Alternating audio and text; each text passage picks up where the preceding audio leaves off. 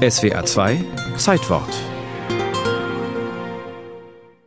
Soweit ich in meine Kindheitstage zurückblicken kann, war ich nie frei von dem Wunsch nach Abenteuern. Trotz aller Mühe, die meine Mutter anwandte, um in mir die Liebe zu fraulichen Arbeiten zu wecken, überwog doch immer der Wunsch nach anderen Dingen.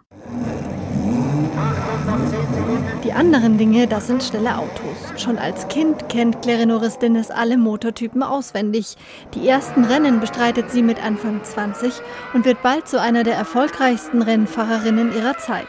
Ganz gegen den Wunsch ihrer Familie, so die Anthropologin Gabriele Habinger. Sie war sicher sehr durchsetzungsstark, selbstbewusst. Sie war auch sicherlich sehr intelligent, technisch interessiert. Claire Norris Dinnes kommt aus einer der wohlhabendsten Unternehmerfamilien um 1900.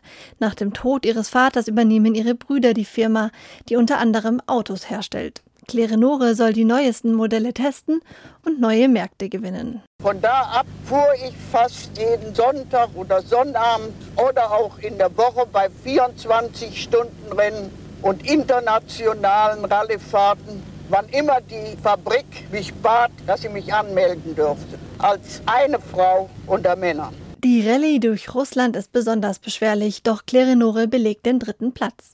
Das bringt sie auf eine Idee. Wenn sie Sibirien im Auto durchqueren kann, warum dann nicht die ganze Welt?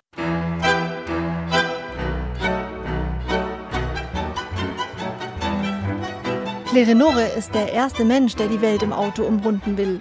Sie weiß um den Sensationswert. Jemand muss Fotos machen, Filme drehen.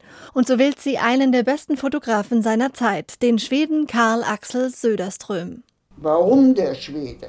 Der Schwede war verheiratet und der Schwede war vielleicht auch etwas kühler in der Natur. Denn schließlich sollte ich auf die Reise gehen mit drei mir unbekannten Männern. Zwei Techniker sind nämlich auch noch dabei. Die Firma Adler stellt ihr den Wagen und so sitzt Clerenore mit ihren drei Begleitern am 25. Mai 1927 in den Startlöchern.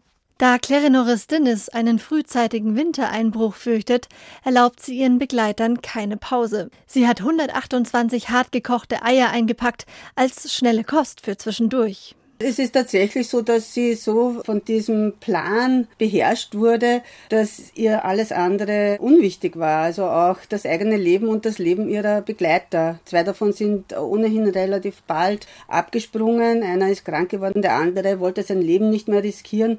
Und sie waren auf dieser Reise ständig in Lebensgefahr. Und so ist sie mit dem Fotografen allein. Die beiden kommen sich näher, verlieben sich. Nach der Reise werden sie heiraten.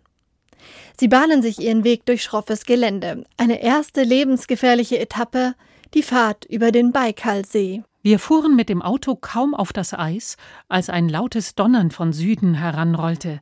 Eine klaffende Spalte öffnete sich in einer Länge von mehreren Kilometern. Ein Schlitten vor ihnen bricht ein und sinkt in das klirrend kalte Gewässer. Und es folgen weitere Gefahren. In der Wüste Gobi kämpfen sie sich durch Sandstürme, in den Anden sprengen sie sich die Fahrt mit Dynamit frei.